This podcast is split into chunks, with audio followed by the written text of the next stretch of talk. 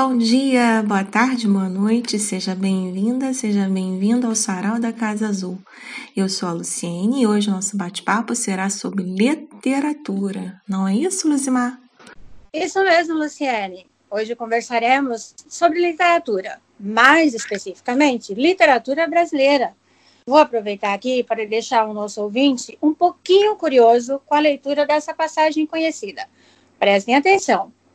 No nada, tiros que o senhor ouviu não foram briga de homem, não. Deus esteja.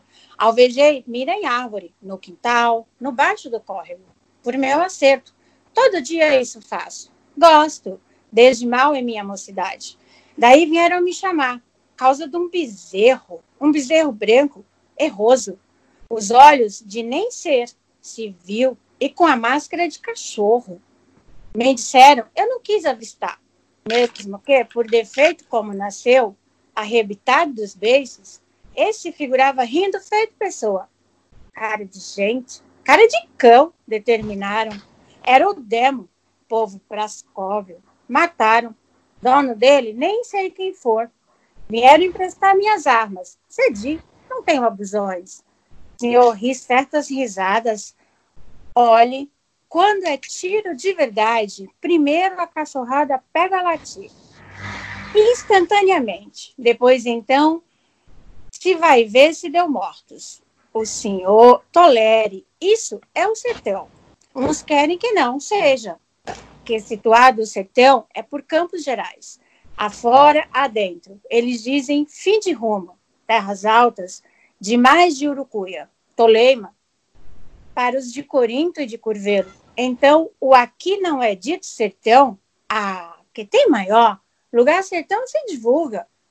É onde os pastos carecem de fechos, onde um pode torar 10, 15 léguas, sem topar com casa de morador, e onde criminosos vivem vive seu, sem Cristo Jesus. Arredado de arroxo de autoridade, Urucuia vem dos montões oestes, mas hoje, que na beira dele tudo dá, fazendões de fazendas, ao margens de vargens de bom render, as vazantes, culturas que vão da mata em mata, madeiras de grossura, até ainda virgens dessas lá. Os gerais correm em volta. Esses gerais são sem tamanho. Enfim, cada um o que quer aprova. Você sabe, pão ou pães é questão de opiniões. O sertão está em toda parte. Então, para nosso bate-papo de hoje, receberemos um apaixonado por lecionar por literatura, por leitura e por Guimarães Rosa. Professor Alvito, carinhosamente chamado apenas de Alvito por seus alunos, foi professor universitário durante cerca de 30 anos e depois que parou de lecionar, criou seu próprio método de ensinar literatura. Hoje nos presenteará com uma conversa sobre a sua trajetória de vida também e sobre uma obra importantíssima da nossa literatura nacional, O Grande Sertão Veredas. Professor, como é que foi essa experiência de dar aula na universidade pública? Senhor lecionava História do Brasil, literatura. Como se deu essa sua relação com a literatura? Já começou ao longo da graduação? E me fala um pouquinho sobre essa sua outra experiência também, na sua tese de doutorado sobre a favela da Cari. Também tem alguma relação com a literatura ou não? Bom, tenho que começar do começo, né? Boa tarde, é, Lulu, boa tarde, Luzimar, né? E boa tarde, ouvintes em geral. Bom, é, eu quando adolescente, né? É, o meu mundo era literatura. Eu era um adolescente muito revoltado, muito crítico, é, mas sobretudo com é, a minha própria juventude, né? Os meus próprios colegas, sobretudo os colegas homens, né? Eu não me situava, não conseguia me encaixar, né? É, como eu acho que eu não me encaixo até hoje no mundo da masculinidade. Então, é, que, que eu fazia? Eu ficava lendo, né? Eu descobri a leitura porque eu quebrei o pé, aí não podia participar das brincadeiras, quando eu tinha uns 13, 14 anos meu pai chegou para mim e falou: Bom, você não tem que fazer nas férias, pega isso aí. Que primeiro eram, revistinhas de faroeste, uhum. depois de, é, de dois espiões, o KK-7 a ZZ-7, que eles ficavam o tempo todo, um querendo ficar com o outro, mas acabavam não ficando, né? Por isso você comprava uma outra revistinha para ver se eles ficavam finalmente, né? É, os dois muito sensuais, né? Uma coisa muito interessante. Mas depois eu passei para romance policial e de romance policial Jorge Amado e tal, e caí na literatura. Então minha paixão maior desde a adolescência sempre foi a literatura, né? Eu digo que é o meu primeiro amor sempre foi a literatura. E mas eu era um pouco politizado e resolvi fazer curso de jornalismo, mas abandonei o jornalismo, fui para a história, né? E me formei em história em 84 e em 84 mesmo eu passo num concurso para a UF, um concurso de história antiga. Eu lecionei história antiga durante ah, é? 10 anos, né? Particularmente a história da Grécia antiga. Depois desses 10 anos eu vou fazer o doutorado, que acabou sendo em antropologia era uma tese sobre Atenas e Esparta, as mulheres de Atenas e Esparta, fazendo uma comparação das duas sociedades, das duas polis, a partir da, do papel da mulher em cada uma delas, que era muito oposto, né? Em Atenas, as mulheres trancafiadas, e em Esparta, as mulheres participando dos exercícios físicos e tal, mas porque, na verdade, elas tinham papel de reprodutoras, então se estimulava que elas participassem, participaram até das Olimpíadas e constam como vencedoras de Olimpíadas, algumas espartanas, né, de algumas provas. E eu acabei é, sendo levado por um ex-aluno meu, um grande amigo, Marcelo Freixo, que à época era professor de história, não, não era ainda, não tinha sido eleito vereador, nem depois deputado, né? Para um trabalho voluntário na penitenciária, na penitenciária Lemos Brito, que era uma penitenciária que só entrava lá quem tivesse sido condenado a pelo menos 10 anos de prisão, então era uma penitenciária bem pesada, né? E a gente fazia um trabalho de prevenção à AIDS e eu resolvi é, mudar minha tese de antiga, que já tinha 170 páginas, para, para pesquisar no meio do doutorado. Já tinha um ano e meio de doutorado, para pesquisar a penitenciária. Aí eu fui proibido de entrar na penitenciária. Eu e Marcelo fomos proibidos. Fizemos uma semana de cultura, fomos proibidos de entrar. Eu conto isso no capítulo zero do livro As Cores de Acari. E eu fui, então, para Acari, porque eu tinha conhecido um poeta né, de Acari, o Delay, me levou para lá e eu resolvi fazer a tese sobre a favela de Acari, uma tese de antropologia, que virou livro depois. É, e tem o PDF disponível aí na rede, que o livro está esgotado há muito tempo, mas tem o PDF, no meu site lá também tem, na Universidade Livre do Alvido. Quem quiser saber mais dessa história. Bom, quando eu voltei para a UF, eu não queria mais dar aula de história antiga, mas eu também não queria dar aula de história do Brasil, porque é, é, é uma coisa meio polêmica, mas eu não gosto da história do Brasil. Eu começo a dar aula de História do Brasil, começo a ficar revoltado, indignado, e não, não dá certo. Eu dei aula de História do Brasil várias vezes, mas não sou especialista, não tenho pesquisa em História do Brasil. Então, ao lado de História do Brasil, que era obrigado a lecionar, mas eu lecionava da melhor forma possível, né? Eu não, não tinha raiva dos meus alunos, tinha raiva da disciplina, né? É, e particularmente da própria história do Brasil, que eu acho uma história muito indigna, muito revoltante. Não consigo dar aula de História do Brasil, é difícil para mim, né? Então, é, eu comecei a dar aula sobre temas de cultura. Aí eu dei aula sobre história e literatura, história oral, e fui me reaproximando daquele grande amor que é a, que é a literatura. Dei um curso sobre Machado de Assis, dei curso sobre história do Rio de Janeiro a partir da literatura, onde aparecia o João do Rio, por exemplo, também. Né? Aparecia o Manuel Antônio de Almeida, aparecia de novo o o Machado, né? E só que eu ainda não tinha dado um curso sobre o Grande Sertão Vereda. já tinha dado um curso para Hora e Vez de Augusto Matraga, mas não tinha dado um curso, quer dizer, que entrava num dos cursos, mas não tinha dado um curso sobre Grande Sertão Veredas. Então, no 32 ano que eu estava lecionando lá na UF, no meu último semestre, né, eu ia dar dois cursos de História do Brasil, que para mim era a verdadeira punição. Até que é, era um castigo divino. Mas eu pedi muito aos meus deuses e, e eles ah. me acatam, né? Quando me aceitam meus pedidos, quando são coisas boas. Eu ia dar aula na terça-feira, na quinta anterior, o coordenador me ligou, falou: Olha só, Vitor, é, teve um problema. Falei: Problema é com o seu curso de História do Brasil para Serviço Social. Eles estão lá enrolados com o negócio de currículo e cancelaram esse curso. Eu queria saber se você gostaria de dar esse curso, de dar algum outro curso, né? se você tem algum outro curso, falei, oh, daqui a 10 minutos eu te mando o programa do outro curso, que eu, foi um curso chamado Ler Grande Sertão Veredas, né? Que não tinha nenhuma pretensão, era a leitura do Grande Sertão Veredas, claro. A gente ia ler os autores que comentaram o Grande Sertão. Então, a última aula que eu dei na UV foi sobre Grande Sertão Veredas. E eu saí dali, né? É, na verdade, a minha história com o Grande Sertão é uma história que não é tão simples. Eu tentei ler o Grande Sertão três vezes antes de conseguir. E eu não conseguia. Por, hoje eu sei por quê. Porque é, a parte inicial do Grande Sertão Veredas, dependendo da edição, são 80 até 120 páginas. Essa parte inicial chama de pântano narrativo, em que o Guimarães faz tudo para não contar a história. Ele não conta a história. Ele embaralha a história toda, porque, na verdade, ele apresenta os grandes temas do livro.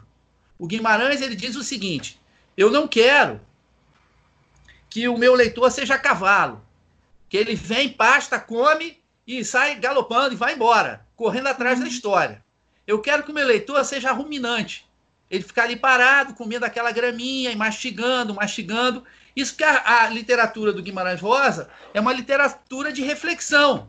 Então ela, ela demanda tempo do leitor, ela demanda né, que esse leitor se debruce realmente sobre a temática, não somente sobre a história. A história é sensacional, mas ele quer que você se debruce sobre a temática, que você preste atenção. Nesse primeiro parágrafo, por exemplo, que a Luzimar leu muito bem, né, a gente tem várias temáticas. Né? Começa na palavra inicial, nonada. Nonada, muita gente pensa e dá como exemplo de uma palavra inventada pelo Guimarães. Não é verdade. Nonada é uma palavra que está no dicionário há muito tempo, significa coisa de menos importância. Mas, ao mesmo tempo, no nada é no nada. Então, é para você começar uma obra ficcional em que você literalmente vai criar alguma coisa do nada, onde não havia nada, você vai criar uma obra, você vai inventar uma história, você vai dar vida a personagens, seus pensamentos, sentimentos e reflexões, você começa no nada. Então ele começou no nada.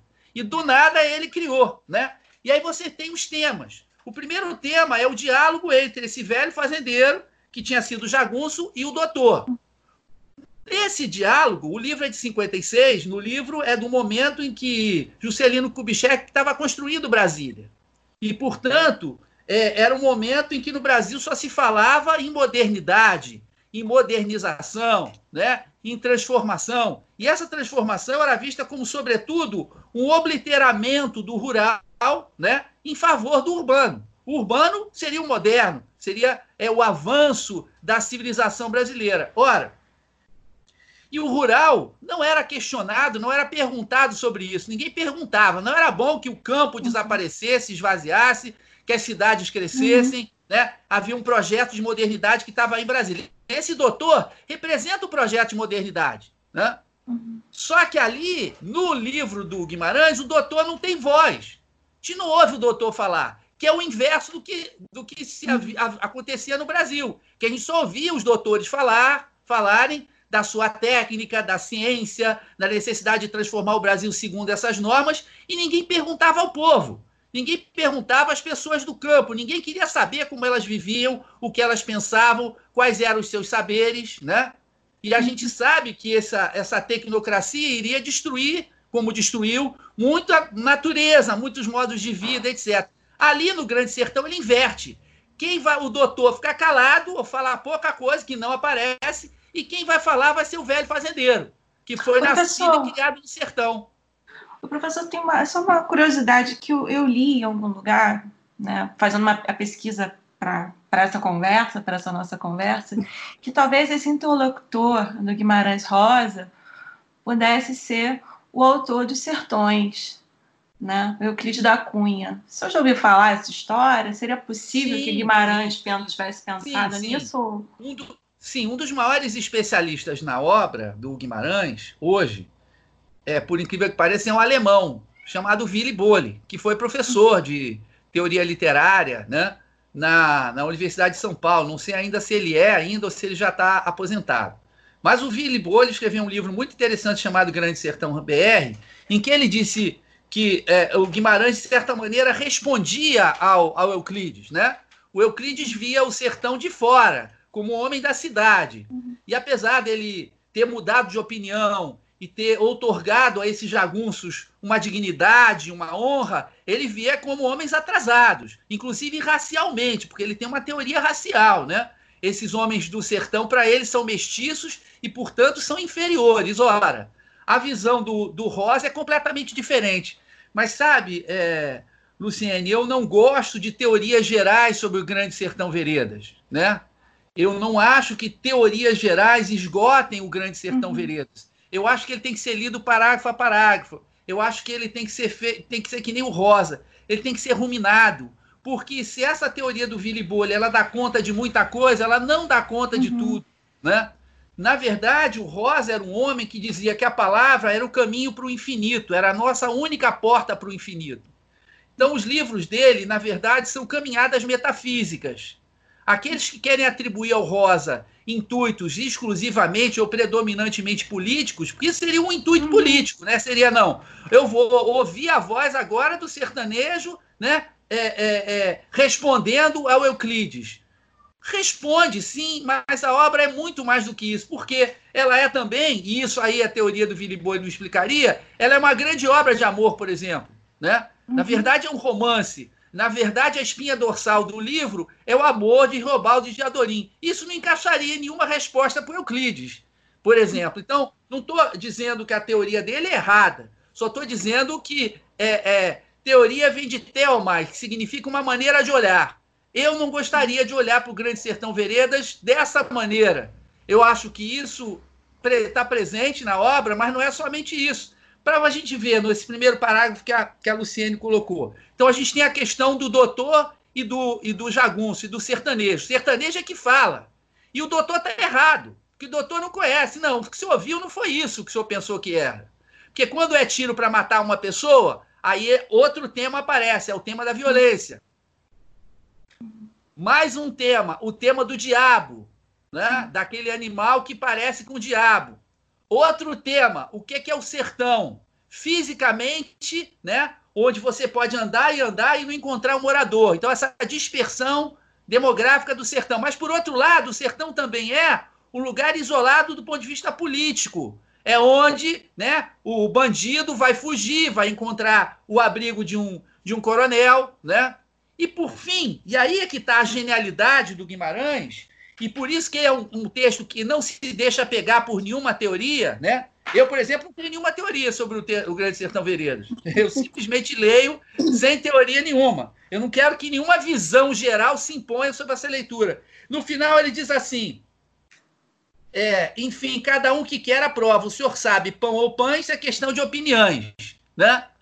Aí ele afirma um relativismo, que aqui é o relativismo, depende de cada um o que é o sertão depende de cada um. Para as pessoas né, é, de Corinto e do Curvelo, isso aqui é o sertão. Para outros, o sertão é só mais ao norte, ou seja, depende da posição de cada um. Olha quantas questões filosóficas estão colocadas aqui. Né? Depois ele vira e diz: o sertão está em toda parte. Ora, o sertão está em toda parte, ele sai daquela referência física, sociológica, política do sertão e ele salta, no final do primeiro parágrafo, para uma referência metafísica. Ele está dizendo, leitor, o sertão que vai aparecer aqui é o sertão de verdade, é o sertão tal qual existe em Minas, Bahia e, e Goiás, mas é um outro sertão. É o sertão metafísico, que ele vai explicar na página 100. Ele vai dizer para o doutor, na página 100 da edição que eu tenho aqui da Nova Fronteira, ele vai dizer: olha só, é o sertão é uma coisa que ninguém sabe o que é, tá? Só algumas pessoas é que conhecem umas veredas, mesmo assim, só umas veredazinhas e poucas pessoas conhecem. Ora, que sertão é esse? O sertão é de, dele é a condição existencial do homem. É esse vazio de sentido em que a gente vive. Né? E aí nós podemos chegar apenas a algumas veredas. Por isso o título do livro. Nunca ninguém leu o título do livro dele da maneira certa. Uhum. Entendeu? Não é Grande Sertão Veredas. É Grande Sertão Breck. Que nem no samba. Breck veredas. Ou seja, existe um grande sertão do vazio existencial. E existem, nesse grande sertão, algumas veredas. Mina, em Minas, vereda não é o caminho.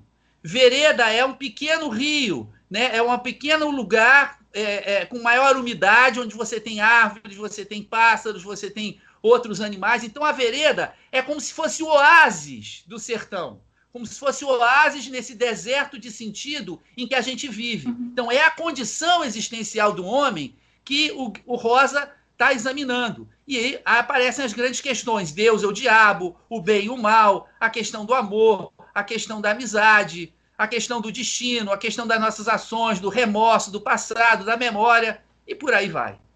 Professor, então, falando desse sertão dessa maneira tão ampla, a gente, eu me leva a uma frase dele que você em um dos seus vídeos explicando nas suas aulas sobre o Guimarães, é, aliás, uma dica para quem quiser saber um pouco mais sobre o Guimarães Rosa, o professor Alvito tem 35 vídeos com aulas e dicas, inclusive no seu, na, nos seus vídeos você leva o, o, as pessoas a conhecerem o museu dele.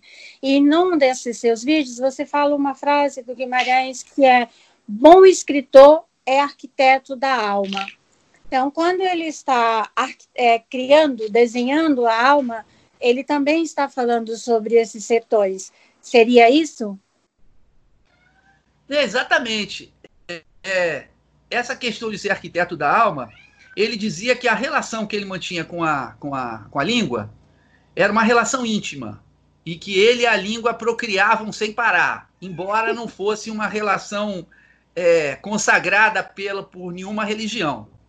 Mas ele diz também que a língua para ele é, é, é, um elemento sagrado. Né? Ele acreditava, inclusive, que a gente deveria buscar é, o valor das palavras, digamos assim, escavando a partir do sentido que elas têm hoje para o sentido que elas tinham originalmente. O Rosa era um sujeito muito místico. Na biblioteca dele, né, é, você tinha livros sobre, sobre a Cabala, você tinha livros sobre é, a, a, literatura védica, né, a literatura religiosa mais antiga do mundo. Você tinha, na verdade, ele era, ele também era tomado pelo catolicismo. Ele inicialmente boa parte da educação dele se deveu a um frade holandês que ensinou alemão, ensinou francês para ele. Então, desde cedo, o pai dele ficava furioso porque ele, ele fazia como se fosse padre, né? E colocava os irmãos, as irmãs e rezava a missa. E o pai dele era uma figura fantástica, que era, que era caçador, era vereador, era, era dono de uma venda. E ele ficava furioso, ele não queria que o filho fosse padre, ele é o primogênito. Queria que fosse caçador também, jogador de futebol, né, vereador, político, um homem importante. Mas depois eles começaram a perceber que o, que o, que o Rosa era uma pessoa muito especial. Ele vivia dentro da imaginação dele, ele reclamava que que atrapalhavam ele, mas ele sempre teve, né? A avó dele era muito religiosa. A gente lá no museu, a gente é, vê a, a, a, uma reconstituição do que seria o quarto da avó dele.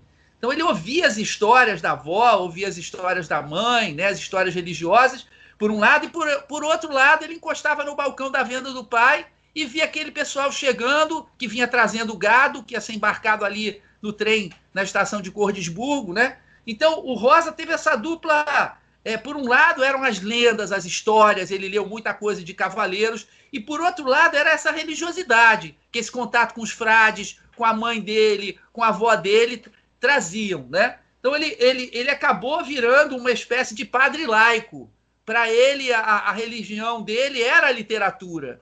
E o meio dele alcançar Deus, o meio dele alcançar, é, é, é, digamos assim, os píncaros, né? Da, da, da, religião e do sagrado eram através da literatura. Quando você lê o Grande Sertão Veredas, você percebe isso muito claramente. Como ali ele persegue incessantemente a questão da existência do bem e do mal, a questão, a questão da existência de Deus e do diabo. Você lê uma obra do Rosa, equivale, de certa maneira, a uma experiência metafísica. Por isso que o romancista é um arquiteto da alma, porque ele vai ajudar a formar a alma daquele que está lendo. Se você lê por exemplo, a terceira margem do rio, você vai sair dali é, é, é, um pouco místico, né? Você vai ter uma experiência mística. Isso é muito claro. Você lê aquele conto ali de sete páginas e como se você tivesse passado por uma iniciação, né? Numa experiência mística. Então ele acreditava no valor sagrado das palavras, no valor metafísico das palavras. Ele, ele, dizia que as palavras têm um valor histórico, um valor cultural e tal, mas elas têm um valor metafísico.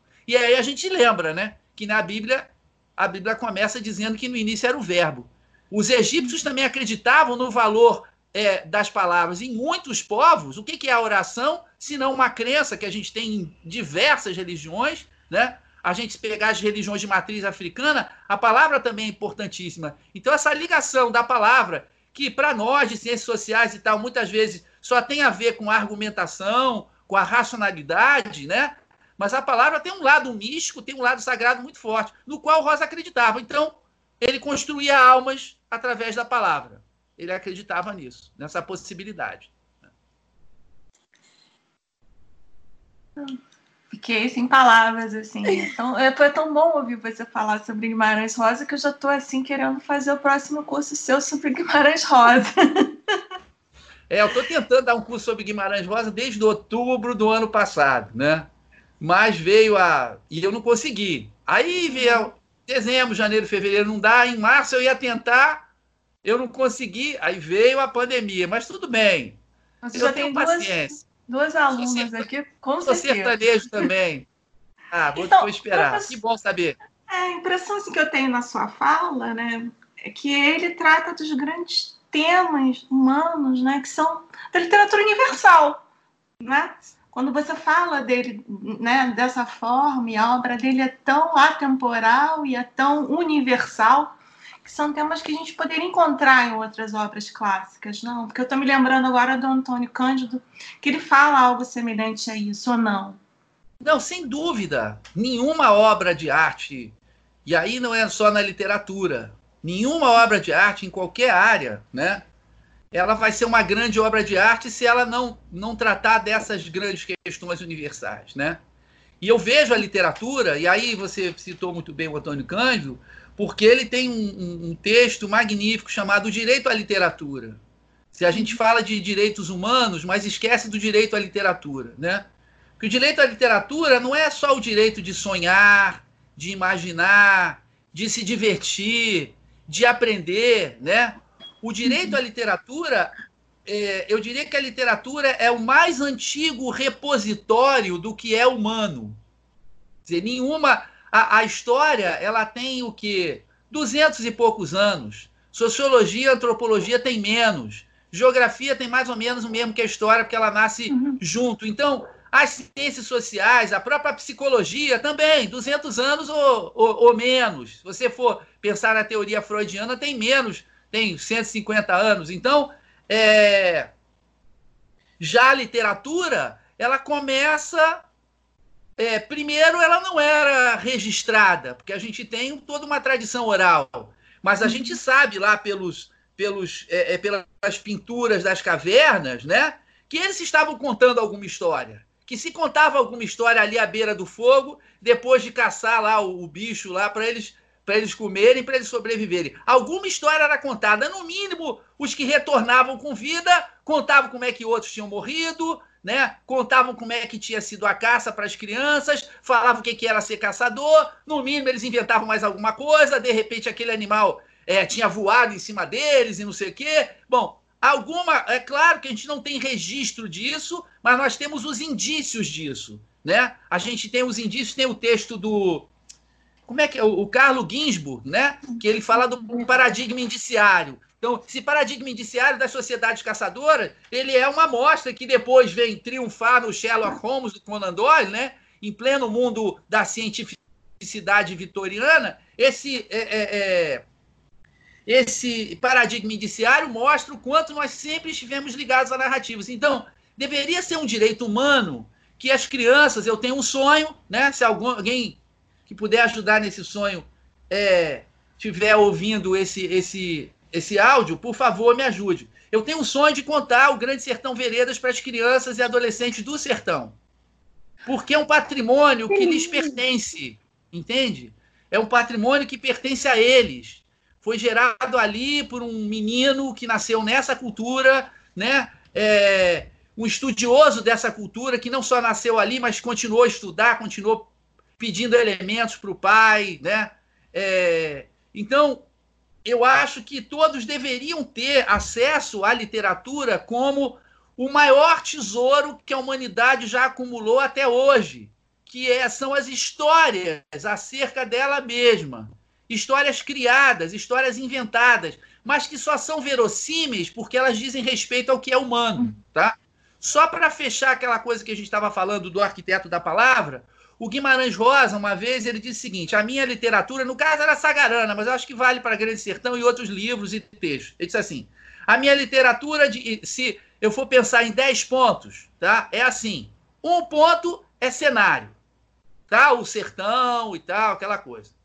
Dois pontos é o enredo, a trama, né? O que a gente chama de história. Três pontos é poesia, porque o texto dele é altamente poético. E quatro pontos é o valor metafísico religioso. Quer dizer, é o maior valor para ele de um texto dele era valor mítico, né, metafísico religioso. Só para a gente ter ideia. Então, acho a literatura é um direito humano, sabe? Esse é um texto do, do Antônio Cândido que eu gosto muito. A literatura tinha que ser incluída. Direitos humanos, acesso à literatura, acesso às histórias para ouvir as histórias dos outros, aprender com as histórias, se emocionar, porque o que a gente mais precisa, né, eu creio, para o mundo mudar, é compaixão. Mas não a compaixão melosa, a compaixão no seu sentido literal, né? O compatos, ou seja, você partilhar o destino do outro, né? A história, a trajetória, os sofrimentos do outro. E você só consegue fazer isso através da imaginação. E não é a matemática que desenvolve a tua imaginação. Não é a química que desenvolve a tua imaginação. Não é a biologia. Nem é a história. Não é tanto. Depende de como ela é ensinada.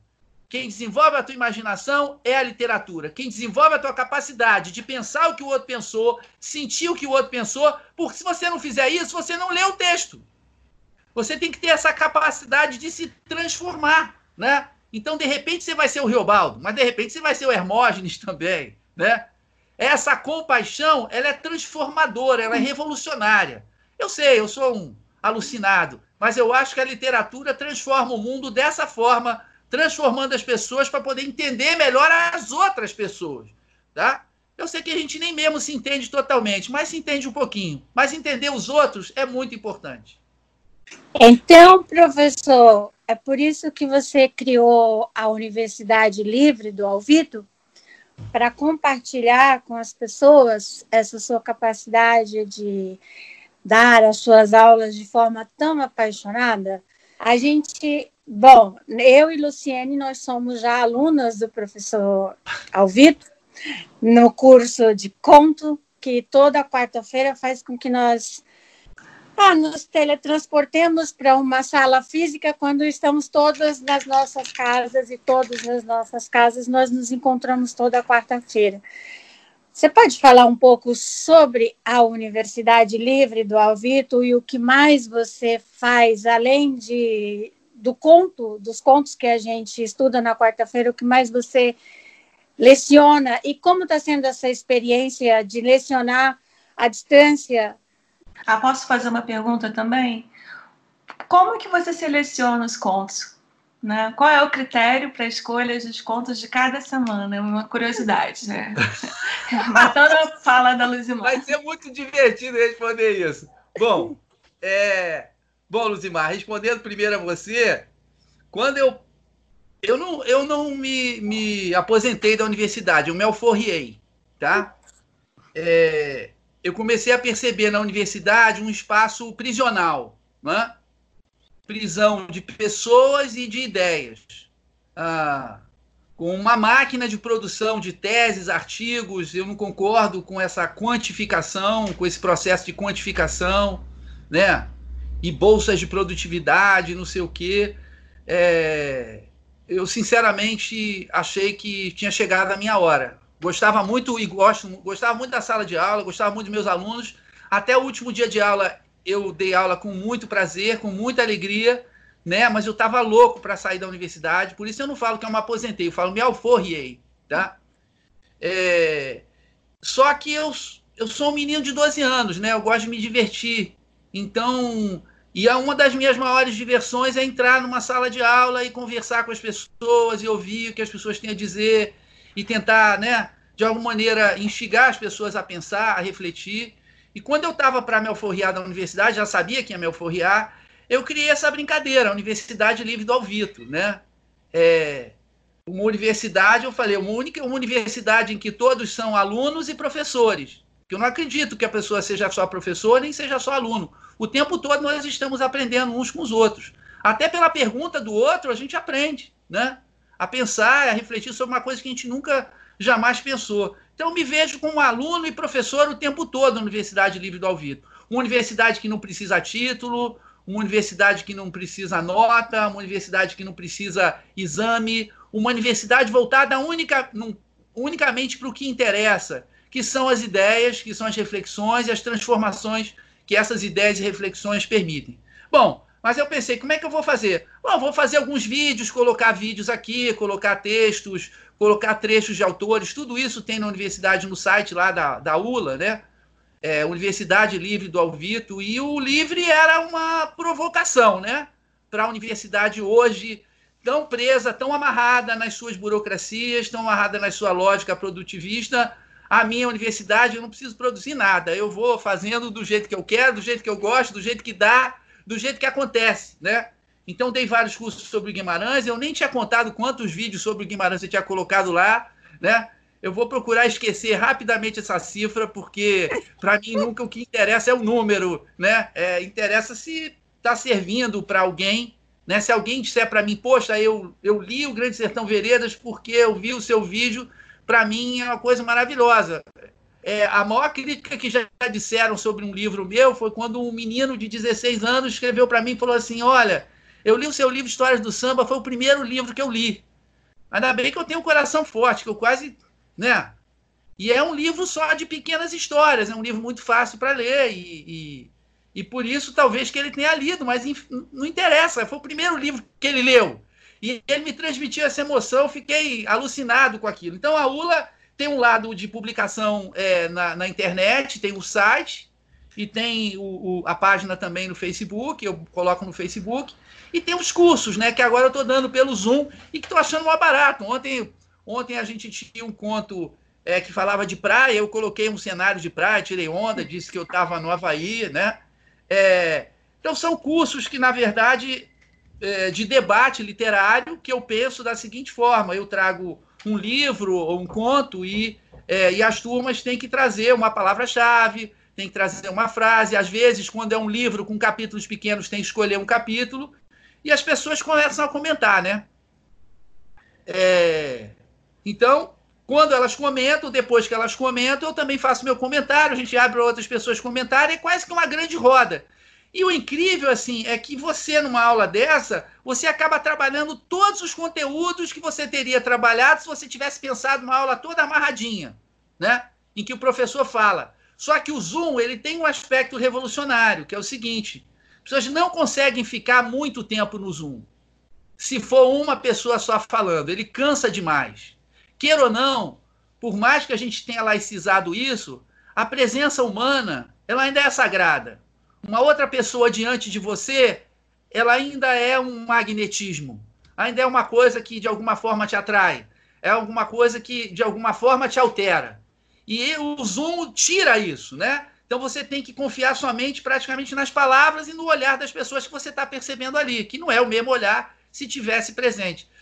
Nisso eu então pensei uma estratégia da palavra girar o máximo possível. Ao contrário dessa entrevista que eu estou falando para caramba, né? Então não pense que a minha aula é assim. Na verdade, é uma aula mais de troca.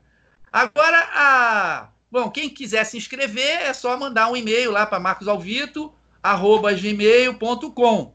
Os cursos são, é, deixa eu ver se eu lembro. Na segunda-feira, a gente tem um grupo que está trabalhando com África, Brasil e Portugal. A ideia é ler romances, né? É, ou novelas que, que façam esse triângulo entre Brasil, Portugal e, e, e África, porque eu acho que o Brasil foi formado muito nisso aí. Terça-feira a gente tem um grupo mais livre que lê romances e novelas em geral, né? É, e a gente já leu ali A Hora e Vez de Augusto Matraga, já lemos a Teoria Geral do Esquecimento do, do, do Água Lusa, né? A gente está lendo agora um livro do Alberto Mussa, que é O Senhor do Lado Esquerdo, um livro maravilhoso. A gente tem a quarta-feira, que é o Clube do Conto, que é onde vocês estão. E a gente tem a quinta-feira, que é hoje, hoje é que a gente está gravando isso, que é o Grupo América Latina é, Oriente, que hoje a gente vai ler uma, um conto de uma autora chinesa chamada Yun Li. Eu, eu procuro variar ao máximo em termos de temática, de autor, porque eu acho que isso obriga é, o pessoal que frequenta a pensar de uma maneira diferente, né? A cada semana eles não sabem qual a linguagem que eu vou escolher. Então, respondendo a, a, a, a Luciene, eu já dei o Clube do Conto, já fiz outros clubes do conto, né? Mas a escolha é assim: eu leio livros de contos, né? E aí eu assinalo com. Quem escolhe é, na verdade, essa canetinha amarela aqui é minha consultora literária. Eu pego os livros de contos e assinalo no sumário os contos que eu mais gostei, que eu acho que poderiam ser debatidos, tá? E eu conheço os grupos, né? eu acho que o professor tem que sintonizar uma turma que nem você sintoniza um rádio. Isso aqui é muito antes, isso aqui é muito depois. Isso aqui ainda tem uma estáticazinha. E tem esse ponto aqui que a turma como um todo vai se beneficiar. Então eu uso. Aí você vai bater em mim. Mas eu uso a intuição. Tá certo? Não uso teoria absolutamente nenhuma, uso a intuição. E nem preparo assim, ah, se perguntar daqui a duas aulas qual vai ser o conto, eu não sei. Depende da reação de vocês ao próximo conto, ou aos próximos contos, porque na aula que vem, ao invés de um, são dois. Então, eu acho que o, o, o segredo da aula e da vida é você ir a vida como um rio, como uma mudança, como transformação. Então, você tem que transformar sempre, tem que pensar uma coisa nova sempre, né? Tem que ser sempre um novo desafio para mim e para vocês, para que seja interessante. A gente podia ficar, não, vamos ler só os contos da Clarice Lispector ou dessa temática. Seria bacana, mas não seria tão bacana quanto a gente mudar. Eu estou lendo uma autora do, que dá temática feminina. Daqui a pouco eu levo um jovem que fala da violência da favela carioca. Bom, daqui a pouco eu vou falar do Miyakoto, que é a próxima semana. Isso eu posso anunciar porque eu já mandei para vocês. É totalmente diferente. O que, que vai vir depois do Miyakoto? Eu não sei. Eu tenho uma porção, eu tenho um repertório. Então é que nem um músico ou um maestro que tem um repertório e aí olha para sua orquestra, que são vocês, né? É, a, Lu, a Luzimar, a Lulu e as outras alunas, e diz assim: bom, o que, que eu acho que elas vão gostar de tocar agora? Ah, vamos experimentar isso. Pronto, é assim que eu escolho. É fácil, né? Parece. Professor, a gente tem uma última pergunta, né? Para também não cansar você, tomar muito seu tempo né, da sua tarde. É uma pergunta, assim, geral. Depois de tudo que você falou, para a gente apaixonante, tem sido apaixonante esse contato né, ao longo dessa pandemia com a literatura. Eu tenho aprendido muito com você, você me incentivou também a começar a escrever as minhas crônicas, eu já, já falei disso antes, né? Reforço.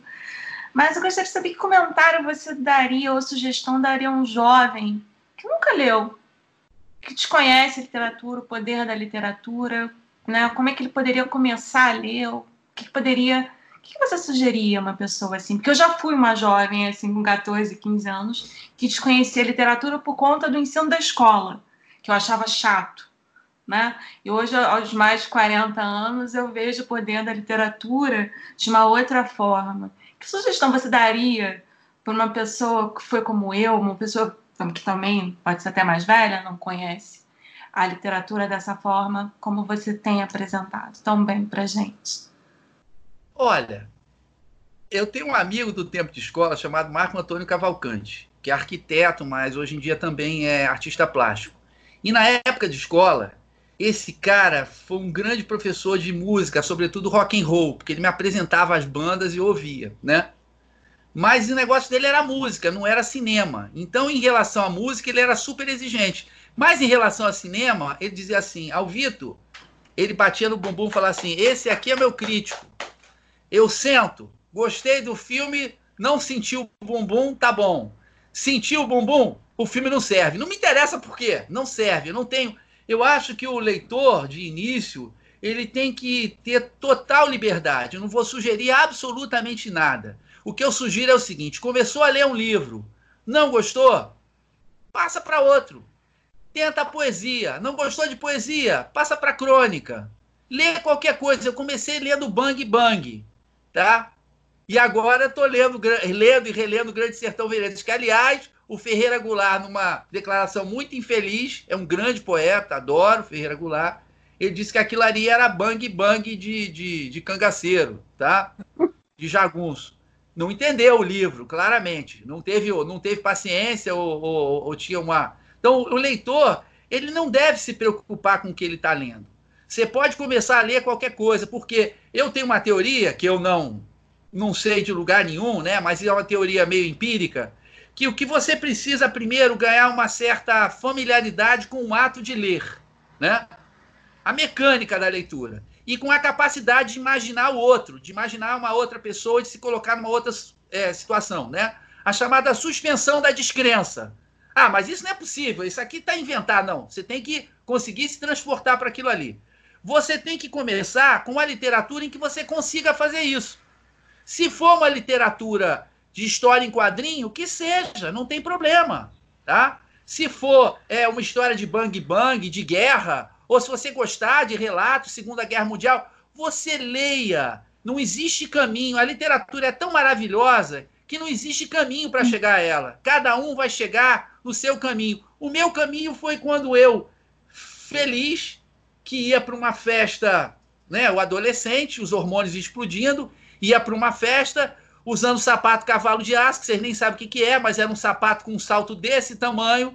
Eu resolvi, eu estava crescendo, resolvi pular e bater na, na, na, na, numa lâmpada que tinha no corredor do meu prédio. Caí de mau jeito, né? Quebrei o pé e não pude é, participar das minhas férias do jeito que eu queria, brincando, correndo, jogando bola e tal. Foi aí que eu fui apresentado à leitura, por um acidente. Eu não sei se eu teria me tornado leitor antes ou não. Então, a pior coisa que pode haver para a gente estimular alguém a ler é você ficar determinando.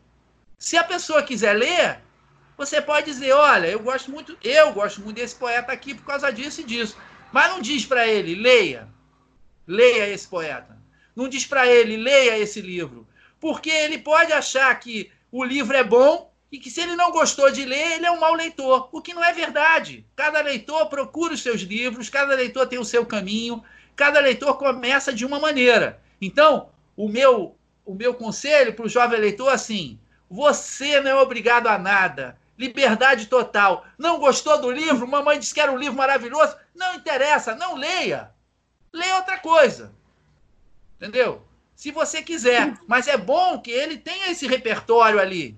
Minha filha tem 13 anos, vai fazer 14. Ela entra aqui, eu não recomendo livro nenhum. Mas ela pega os livros e fala, pai, esse livro aqui é o quê? Aí ela pegou o Miyakoto, que a gente vai ler na semana que vem. O Miyakoto, que a gente vai ler na semana que vem, ela pegou. Eu não falei nada. Falei, ah, é. Tava lá, pai, tô lendo isso aqui. É, é bom, é bom. Entendeu? Mas eu não fiquei, o Miyakoto é um cara ah, fantástico. Não, deixa ela. Então não, não empurra o leitor. O futuro leitor, ele tem que chegar lá do jeito dele. Ó, meu filho, olha aqui tem aqui tá. Aí minha filha na semana passada ela me perguntou: "Pai, como é que tá disposta as suas prateleiras? Que minha casa é uma biblioteca, né? Só falta ter no banheiro". Aí ela, aí eu falei: "Olha, aqui é literatura brasileira, aqui é literatura africana". Eu dei sorte porque semanas antes eu tinha organizado. então ela já sabe onde estão as coisas. Ela pode ir lá uhum. e procurar e pegar. Eu acho que essa é a melhor forma entendeu? De você deixar, não, não criticar nenhuma leitura. A pessoa começa com uma leitura boba, mas boba para a gente hoje. Então eu li muito Agatha Christie, muito, muito, muito. Mas aquilo eu peguei uma velocidade de leitura que depois eu pegava o livro do Jorge Amado, que é muito melhor, nem, nem se compara, e eu li, li o livro em um dia, um, um dia e meio. Porque eu peguei velocidade e capacidade de imaginar na Agatha Christie. Mas depois de um certo tempo eu falei, ah, não, eu sei, vai matar alguém na página 60, outro na página 120, aí no final Hercule Poirot vai explicar, tarará, tarará, tarará.